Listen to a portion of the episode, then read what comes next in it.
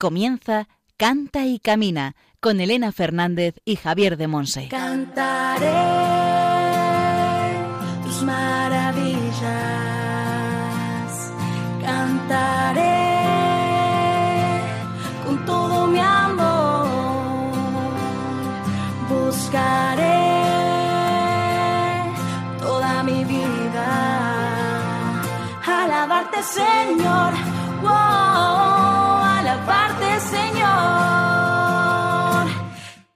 Hola, hola, bienvenidos a un nuevo Cante Camina, el programa de Radio María, la emisora de la Virgen, orientado a formar discípulos misioneros del Señor en el ámbito de la música.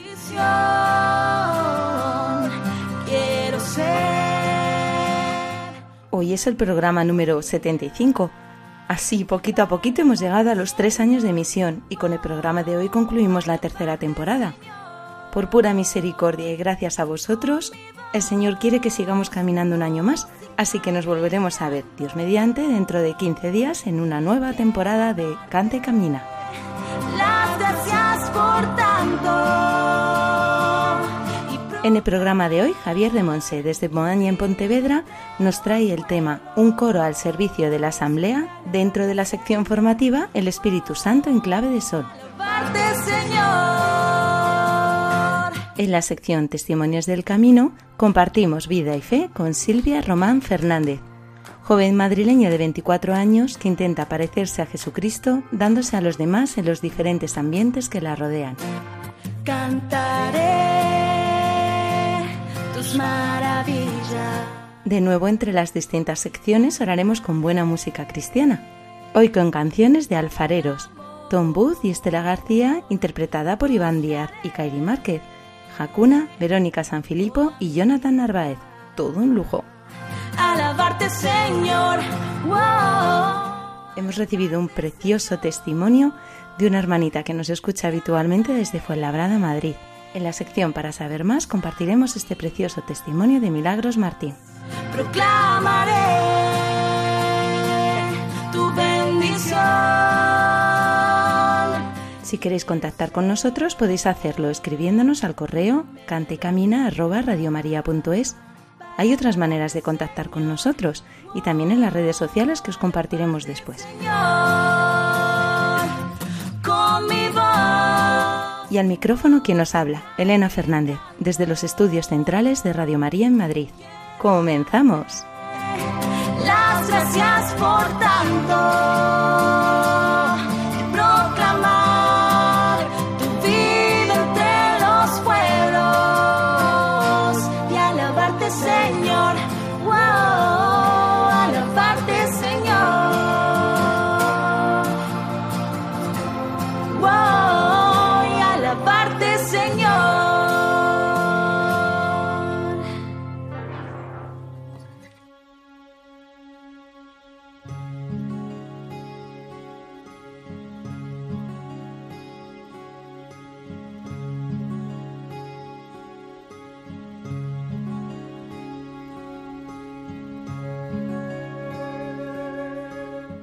Aclamad al Señor.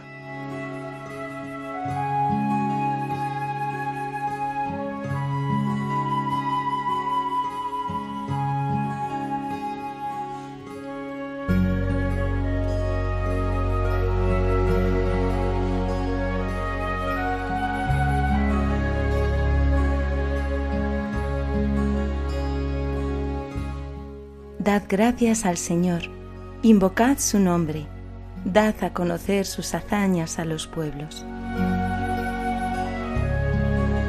Salmo 105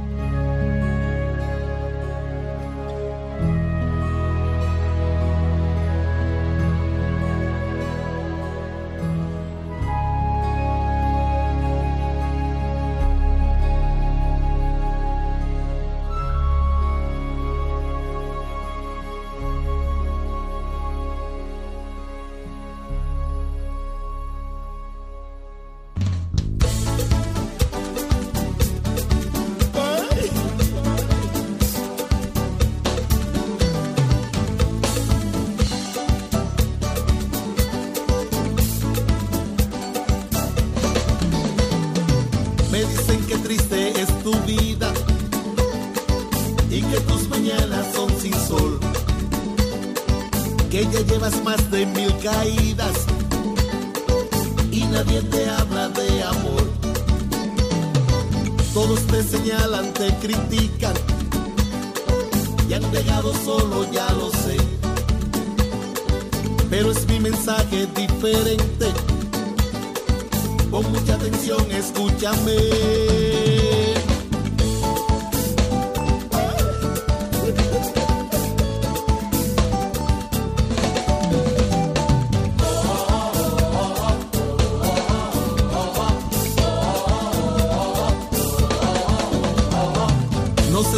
Acuerdas de aquel hombre que por esta tierra caminó?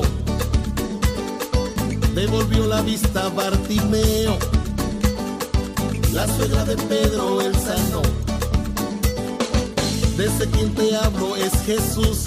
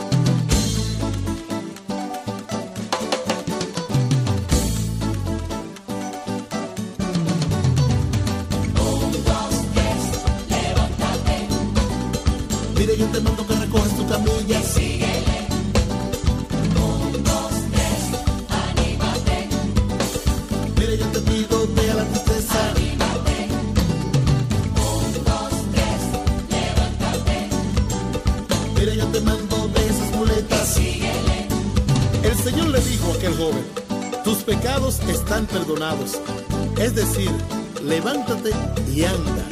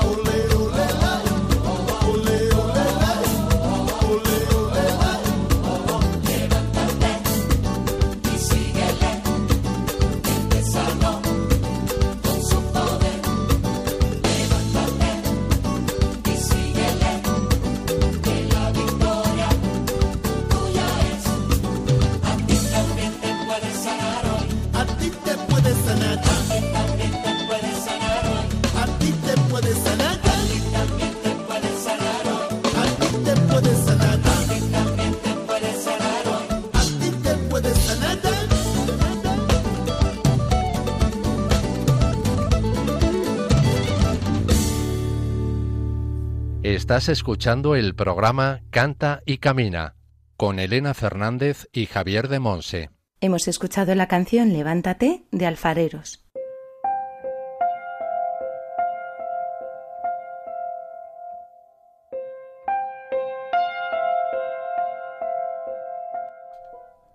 El Espíritu Santo en clave de sol.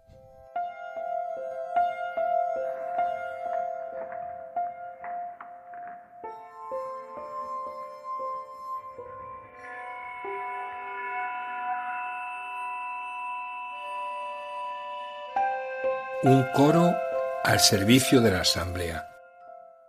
Es bueno que una comunidad cuente con un coro, un equipo de personas que con sus voces e instrumentos acompañan a la Asamblea en su oración hecha música. El coro ayuda a que el canto y la música tengan en la celebración de la comunidad, de esa comunidad, el valor que le corresponde. Nuestro hermano Guillermo Rosas, en su formación a coros, habla de tres palabras, tres cualidades, calidad, pertinencia y belleza de la música y el canto litúrgico. Calidad, dice él, no contentarse con el mínimo, aspirar a un canto que sea lo mejor.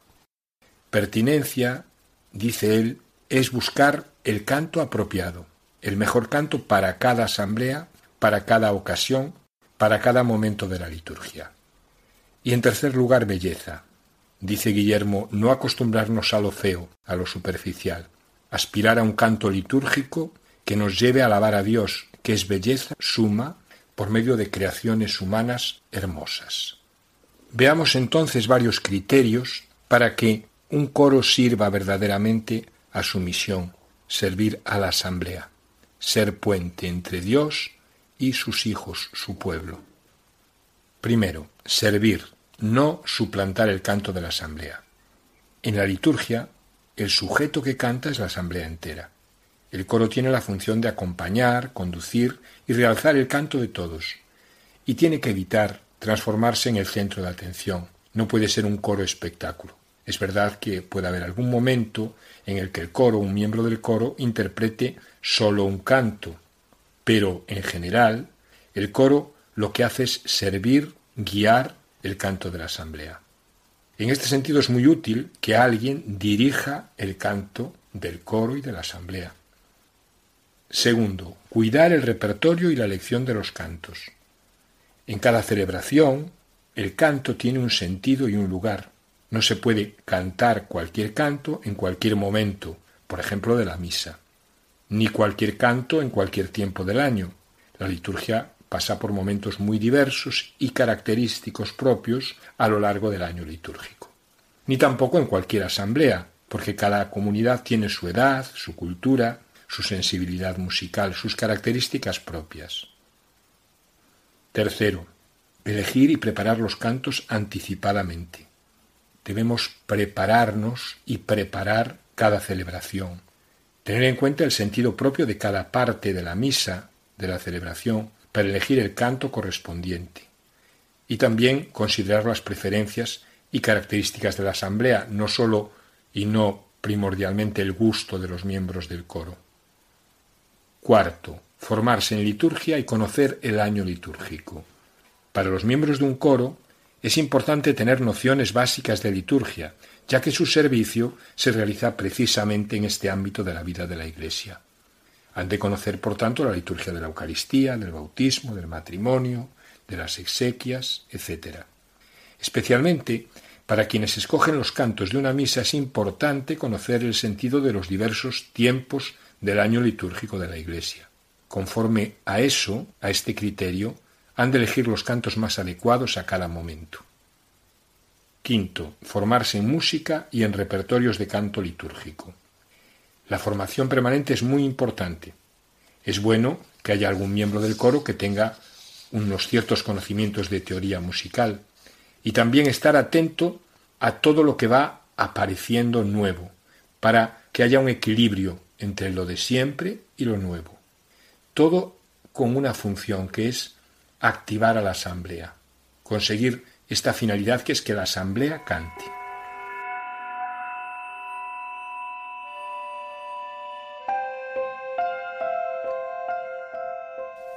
Sexto, enseñar cantos nuevos y también crearlos si hay alguien con ese don. Todos los coros deberían, de una manera regular, enseñar nuevos cantos. Eso significa enseñarlos de manera explícita, no esperar solo que la asamblea los aprenda a base de repetirlos. De esta manera se aprenden a veces mal y muy lentamente. Si en el coro hay personas que tengan el don de crear música, es bueno que este talento enriquezca también en primer lugar a su propia comunidad. Es interesante y conveniente ensayar los cantos, preparar los cantos con la asamblea. Séptimo, estar atentos a la duración de los cantos. Hay acciones litúrgicas, acciones por ejemplo en la misa, que van acompañadas de un canto. El canto debe durar sólo el tiempo que dure esa acción. La que manda es la acción, no el canto. Por lo tanto, no se puede prolongar un canto, prolongar sus estrofas, acabar el canto, más allá de cuando acabe la acción litúrgica. Por ejemplo, el canto de entrada que acompaña la procesión hasta que el sacerdote besa el altar, el canto de presentación de las ofrendas, el Cordero de Dios. Debemos de ser especialmente cuidadosos en todo esto. Los cantos de comunión son para esa acción y han de acompañar el tiempo en el que la asamblea comulga. Por lo tanto, unidad entre el canto y la acción litúrgica. Octavo, equilibrar la repetición y el cambio. Hay coros que repiten siempre unos poquitos cantos, otros que cada domingo cantos nuevos. Pues ni lo uno ni lo otro. No importa repetir el mismo canto varias veces o contarlo con cierta frecuencia, pero también hay que mantener la enseñanza de cantos nuevos, enriqueciendo poco a poco el repertorio. A veces por la inercia de no repetir podemos cantar cantos inadecuados y, en el mejor de los casos, cantos desconocidos que hacen que la asamblea no pueda unirse al canto. Por lo tanto, equilibrio, equilibrio entre conservar e innovar.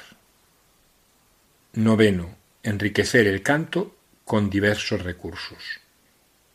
Ayuda mucho a la asamblea el uso de diversas alternancias en el canto, como por ejemplo coro asamblea, solista asamblea, varones mujeres, una mitad de la asamblea, otra mitad. Lo mismo con el uso de los instrumentos.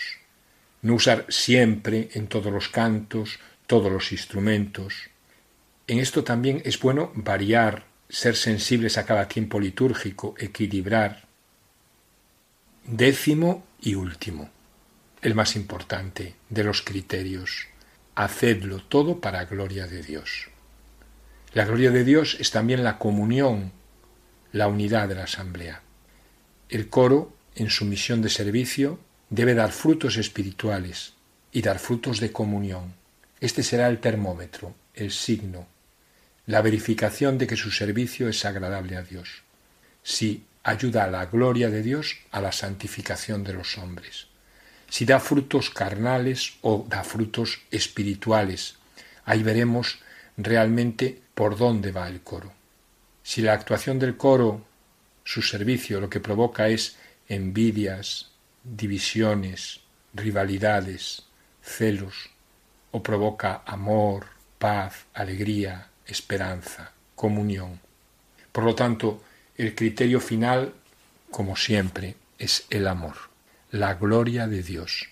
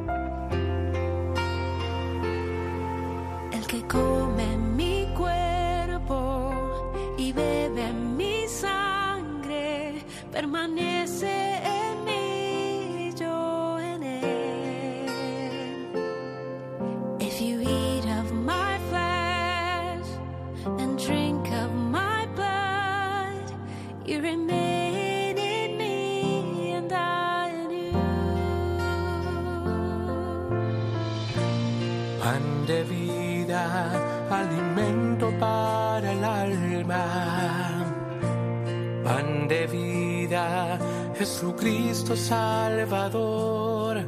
Pan del cielo, vía la vida eterna.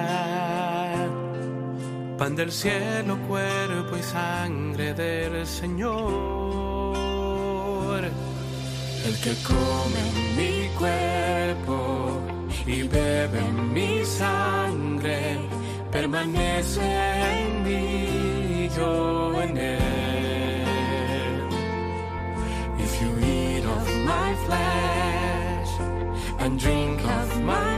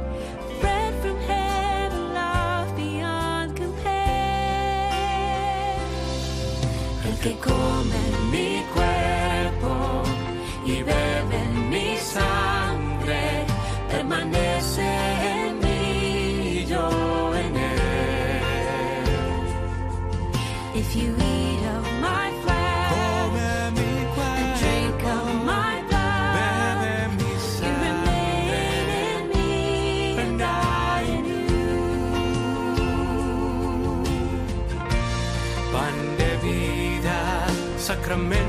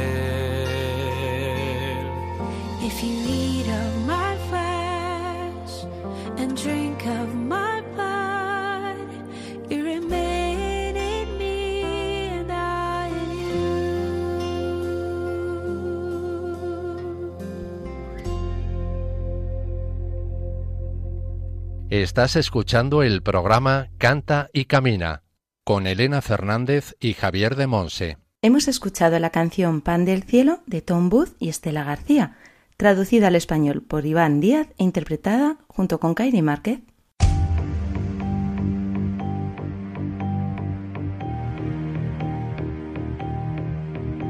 Testimonios del Camino.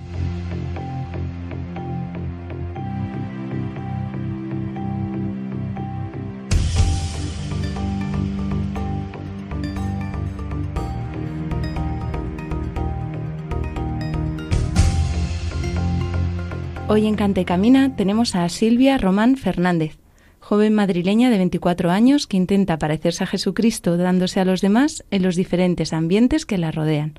Pues bienvenida Silvia a Cante Hola. Camina. Hola, Hola, ¿qué tal todo? muy bien. Muy bien, sí. Bueno, pues cuéntanos un poquillo de tu historia.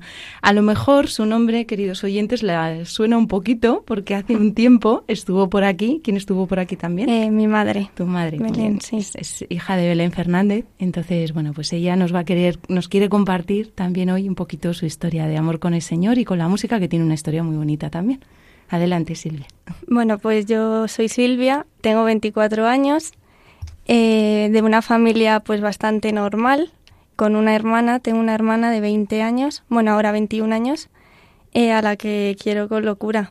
Eh, estudié en la universidad filología hispánica y después eh, hice un máster de educación y ahora me dedico a la enseñanza eh, de educación secundaria en el Colegio Juan Pablo II de Parla, al que tengo que dar muchas gracias y también principalmente a San Juan Pablo II porque a lo largo de nuestra vida eh, familiar pues este santo nos ha ido acompañando y es muy importante para nosotras y también por supuesto pues dar gracias a Dios por la oportunidad que me ha brindado. Eh, luego también pues pertenezco a la diócesis de Getafe, soy de la parroquia del Salvador de Leganés y allí pues soy catequista de comunión, catequista de confirmación y pertenezco al coro de niños y jóvenes que canta los domingos en la misa de once. Y además formas parte de otro coro, ¿verdad? Sí, también soy miembro del coro diocesano de la diócesis de Getafe. Y yo creo que todo el mundo nos estamos preguntando, ¿y de dónde sacas tiempo para hacer todo eso? Eh, la verdad es que muchas veces me agobia el tiempo, pero bueno, hago las cosas porque creo, bueno, y porque sé que Dios me necesita y que puedo hacerlo porque Dios está conmigo, si no, no lo haría. Y tú siempre has tenido fe entonces, toda tu Sí, vida. empecé desde bien pequeñita, ya fui a un colegio religioso de las hijas de la caridad allí en Leganés, que se llama La Inmaculada, y allí fue donde empecé a conocer a Jesús. También en mi casa, pues con mi madre, me hablaba mucho de Jesús. Y así poco a poco pues fue empezando mi relación con él. Empecé la catequesis de comunión y ya desde bien pequeña eh, entré en el coro de mi parroquia, del que todavía formo parte.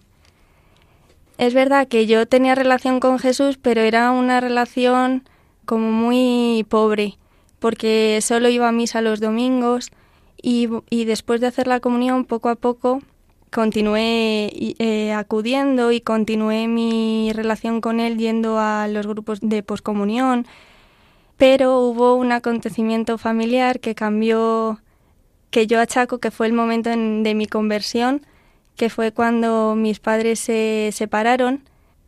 Sé que es algo pues no muy normal y no que nadie lo quiere, pero sí que mm, eh, yo sentí pues que Dios me permitía ese acontecimiento en nuestra vida para tener un encuentro verdadero con Él.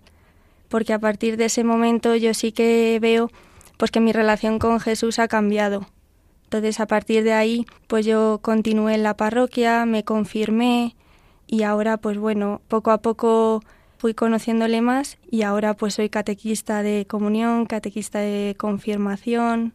Creo recordar que tu madre nos comentó que fue gracias a ti, a que tú estabas ya en la parroquia muy metida y demás, como ella volvió a la iglesia, ¿no? Creo que nos dijo algo así. Sí, es verdad que yo no me acuerdo porque era muy pequeña, pero, pero siempre he tenido la, la necesidad de acudir a Dios y de acudir a la Eucaristía. A mí ahora no, bueno, ahora y yo creo que nunca se me ha planteado la idea de no acudir un domingo a la Eucaristía. Así que fuiste catequista de tu madre antes de ser catequista en la Sí, parroquia. Bueno, ¿Y cómo se hace eso? Para los que nos estén oyendo y tengan fe y su familia no, ¿cómo se hace ser cristiano cuando en el resto de tu casa no saben de Dios? La verdad es que es difícil, pero mm, he tenido la suerte o, Dios me ha regalado su amor para poder llevar a mi familia, pues a él a mi familia, ¿no? Es verdad que pues mi madre no tenía una relación con Jesús muy grande, pero sí que le tenía, ¿no? Entonces era como más sencillo. Que sí que le tenía. Sí, a Jesús. En su. En su eh, a ver, yo. yo quería ir a la Eucaristía, entonces le decía a mi madre, mamá, vamos a misa, entonces ella lo aceptaba porque aunque ella no tuviera una relación muy grande con Jesús, pues sí creía en él y confiaba en él, ¿no? Entonces no es como una persona que le rechaza totalmente. Entonces para mí pues fue más sencillo por eso. ¿Y qué sientes ahora al ver que toda tu familia está con el Señor? La verdad es que vivir la, eh, la fe en, en el ambiente familiar es un regalo porque es mucho más sencillo. Es verdad que discutimos mucho, pero tener a Jesús en nuestra vida es diferente a alguien que no le tiene, porque se ve todo de otra manera. Después de entrar en el coro, eh, hice la comunión porque empecé el coro desde bien pequeña, yo creo que tenía ocho años. Chiquitina. Sí.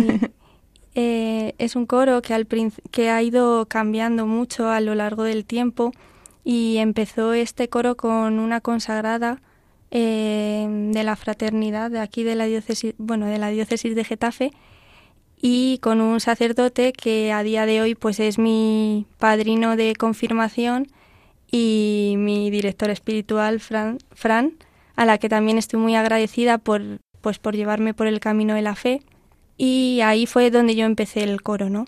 Y poco a poco pues también empecé a tocar la guitarra, luego también después de hacer la comunión continué yendo a grupos de poscomunión y a los 16 años me confirmé. Y después pues no abandoné la iglesia y continué pues en el grupo de jóvenes de mi parroquia. Además también pertenecí durante dos años al camino neocatecumenal, del que luego me salí porque vi que el Señor me pedía estar en otro sitio y hasta ahora que soy catequista de comunión, catequista de confirmación, continúo en el grupo de jóvenes. ¿Y cómo entraste después en el coro diocesano? Pues tenía muchas ganas de entrar en el coro diocesano.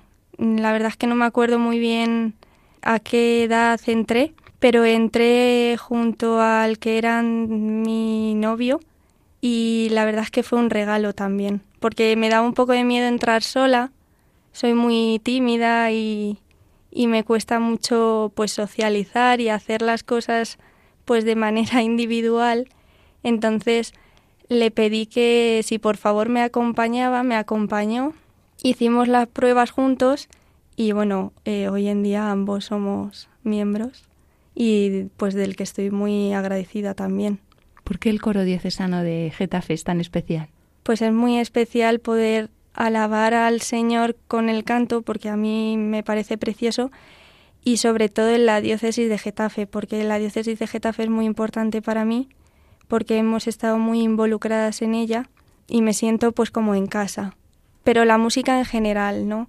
La música mm, desde bien pequeña pues me ha acompañado siempre, pues porque ya desde pequeña que mi madre quería que yo estudiara música y pues pertenecí y entré en el coro de mi parroquia desde muy pequeña, del que todavía formo parte y me eh, disfruto un montón con él. Soy del coro diocesano, como ya he dicho también, y la, la música pues me ha acompañado siempre, porque hay muchas veces que mm, no sé decirle con palabras a Dios muchas cosas y a través de las canciones sí puedo hacerlo. Me encanta rezar cantando y estaría rezan, eh, rezando, pues cantando eh, muchas horas.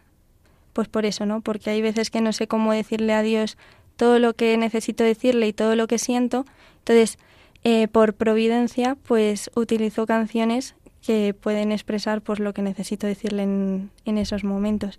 Entonces, conozco muchísimas canciones católicas y religiosas que me encantan y cada una tiene su historia, ¿no? Porque muchas canciones pues me recuerdan a toda mi vida de fe, ya no solo a mi vida familiar y a mi vida de la parroquia, sino pues a mi vida fuera de ella, ¿no? Porque en la diócesis de Getafe pues también he ido a muchos campamentos de los que disfruto un montón, de hecho este año eh, los echo muchísimo de menos, porque al final también, como se ha dicho en mi presentación, eh, me gusta darme a los demás. Entonces me gusta darme pues a los jóvenes, a los niños, a los adolescentes y eso.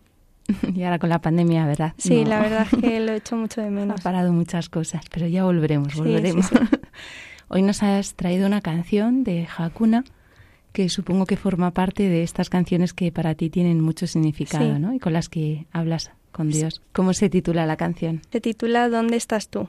La escuchamos, bueno, Vale. volvemos a orar con ella y después seguimos compartiendo.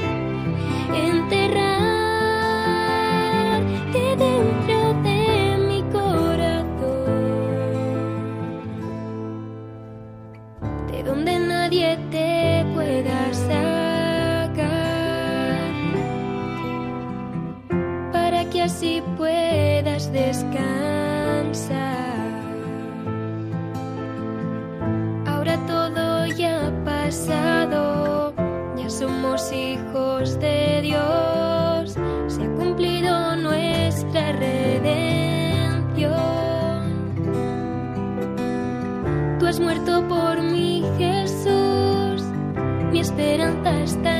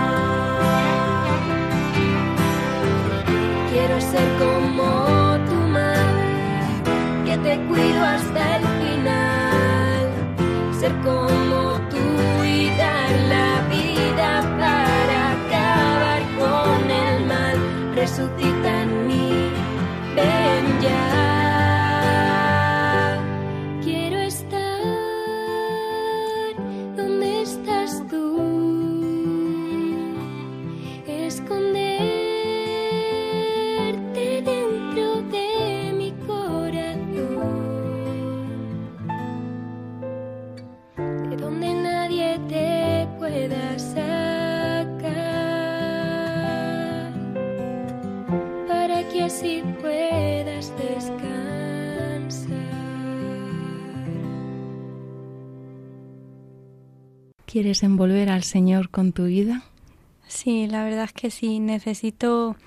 Es verdad que encontré... Esta canción la conocí recientemente. Las canciones de Hakuna eh, me gustan mucho y me ayudan mucho a rezar. Y la conocí muy recientemente y mm, llegó a mi corazón porque estaba pasando pues una época de un poco de tinieblas y de oscuridad. Entonces se me brindó la oportunidad de cantar la canción, eh, de cantarle la canción a Jesús en Getsemaní, en una hora santa de mi parroquia el jueves santo. Y encima lo hice junto a mi hermana, que es, pues yo creo que es una de las personas, por no decir la persona más importante para mí, ¿no? Entonces, como que fue un regalo. Entonces me marcó mucho y obviamente pues la letra llega a mi corazón, ¿no? En, pues en un momento pues de más tinieblas y oscuridad, pues yo quiero lo que dice la canción, ¿no? Quiero envolver a Jesús, quiero envolverle y quiero pues que esté en mi alma, ¿no? Y en mi corazón y dar la vida por él. Estaba, yo es la primera vez que la escucho. Ahora estaba también rezando con ella diciendo qué hermosa toda la letra, ¿no? Y pensaba justo en ese final, ¿no? Eh, quiero dar la vida como tú. Y creo que te, te refleja muchísimo, ¿verdad? Esta canción, sobre todo esa parte. Sí, como me gusta, pues quiero ser ejemplo, ¿no? De Jesús. Y quiero, pues, me gusta mucho darme a los demás sin recibir nada a cambio. Y entonces, pues, esta canción lo dice, ¿no? Quiero dar la vida para acabar con el mal, siempre teniéndole a él presente y que sea él, pues, el que mueva mis hilos, ¿no? Porque no soy yo la que mueve mi vida, sino Él. Y desclavar a Jesús de su cruz. Sí. ¿Dónde ves tú a Jesús crucificado hoy? Ay, ay, ay, me has pillado.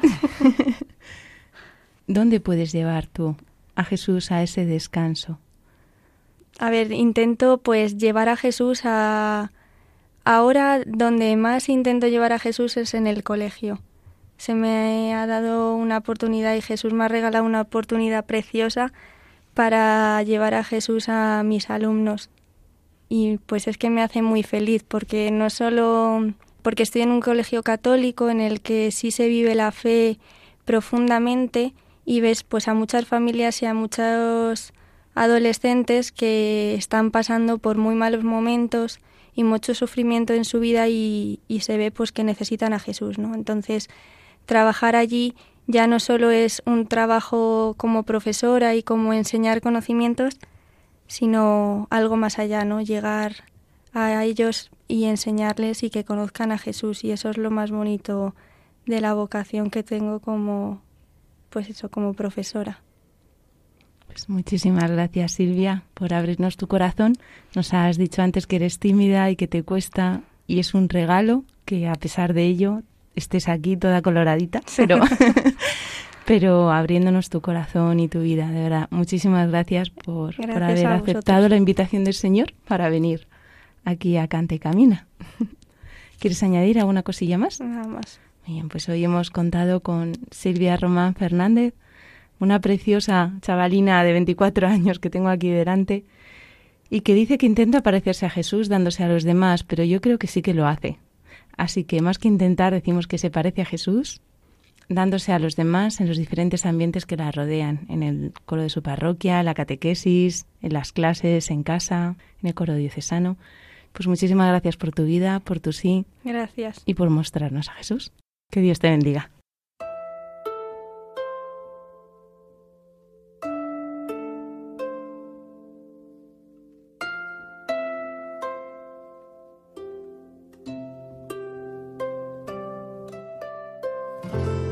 luz y tinieblas, en un instante se paró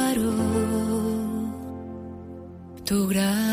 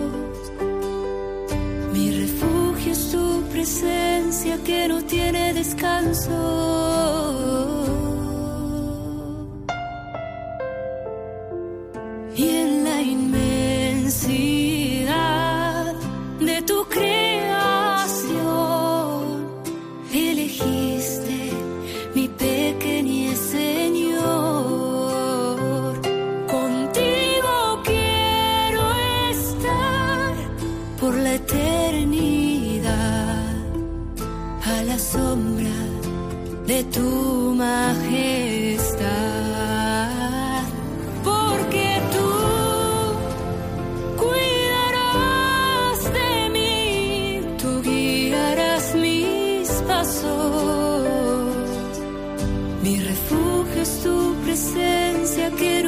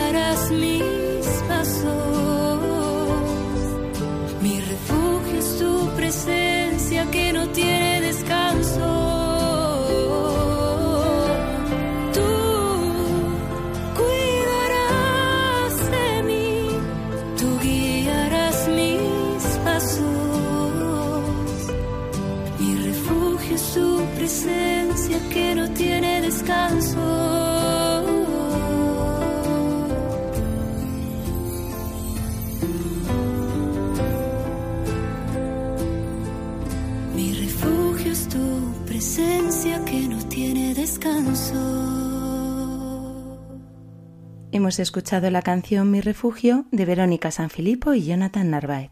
Estás escuchando el programa Canta y Camina con Elena Fernández y Javier de Monse.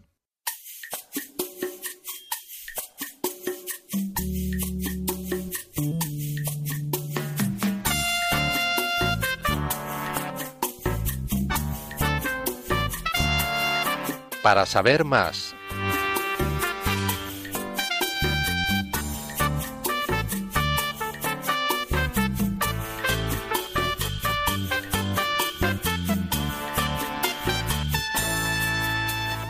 Hoy sí que tenemos un precioso testimonio que compartiros en esta sección. Por fin la teníamos un poquito ahí llena de polvo. Venga, anda, animaros y seguirnos escribiendo, ¿vale? Nos dice Milagros Martín desde Fuenlabrada, en Madrid. Buenas tardes. Quiero agradeceros vuestro trabajo en el programa, especialmente en el último programa, cuando recién salía de la capilla de adoración y al subir al coche empezaba Cante y Camina.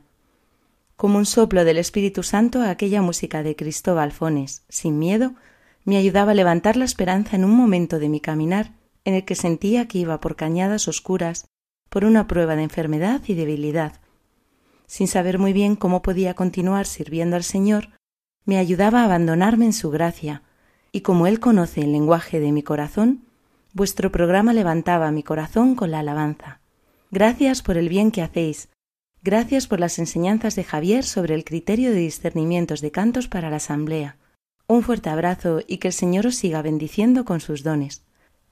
Conozco personalmente a Milagros y es una mujer llena de Dios y con una ansia enorme de poder servirle. Milagros, muchísimas gracias por compartirnos tu precioso testimonio. Toda la familia de Canta y Camina reza por ti, para tu pronta recuperación, porque seguimos necesitando un apóstol de fuego como tú eres. Así que muchísimas gracias y siempre adelante, adelante, Milagros, que Dios te bendiga. Si queréis compartirnos también lo que Cante y Camina hace en vuestras vidas, ya sabéis que podéis poneros en contacto con nosotros. Ahora Juan Manuel González nos comenta cómo hacerlo. Puedes mandarnos tus preguntas y dudas por distintos medios. Por mail a canteycamina@radiomaria.es, dejando un mensaje en nuestro contestador 91 153 85 70 y siguiendo las indicaciones y por correo a Paseo de Lanceros 2, primera planta, 28024, Madrid.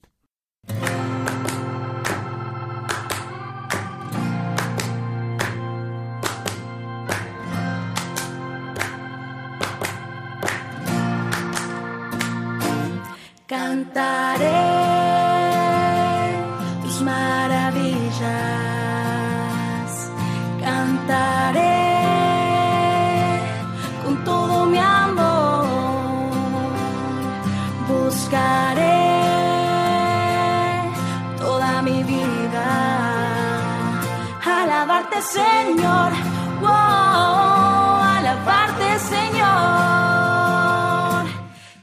Concluimos este programa número 75 de Cante Camina y con él terminamos la tercera temporada. De verdad, muchísimas gracias por estos tres años. Han sido todo un regalo del Señor. Os invitamos y animamos a aquellos que os habéis incorporado en los últimos programas a escucharnos en el podcast desde el principio, porque la verdad es que la formación de Javier de Monse no tiene desperdicio. Así que animaros, animaros, animaros a seguir creciendo como discípulos misioneros del Señor en este precioso camino que Él nos ha encomendado, como servidores a través de la música y el canto.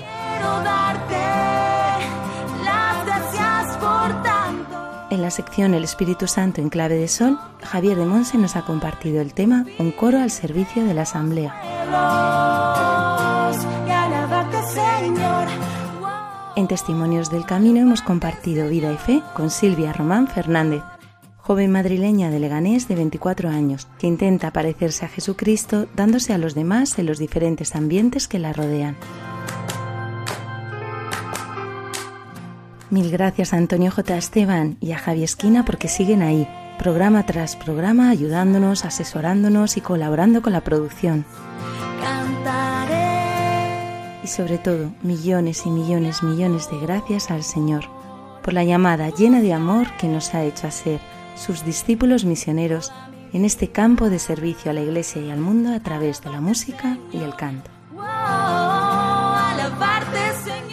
Recordad que esperamos las dudas, preguntas y testimonios que nos queráis compartir, como ha hecho Milagros Martín, y también que podéis solicitarnos el PDF con los resúmenes de la formación de la primera y segunda temporada. También podéis seguirnos en las redes sociales, Facebook, Instagram y Twitter, además de las redes oficiales de Radio María España.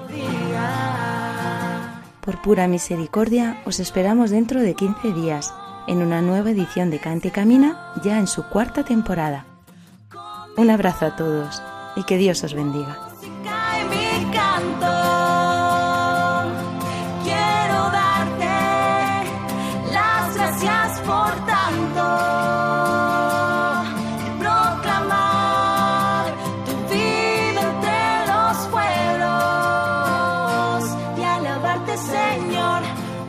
Así finaliza en Radio María Canta y Camina con Elena Fernández y Javier de Monse.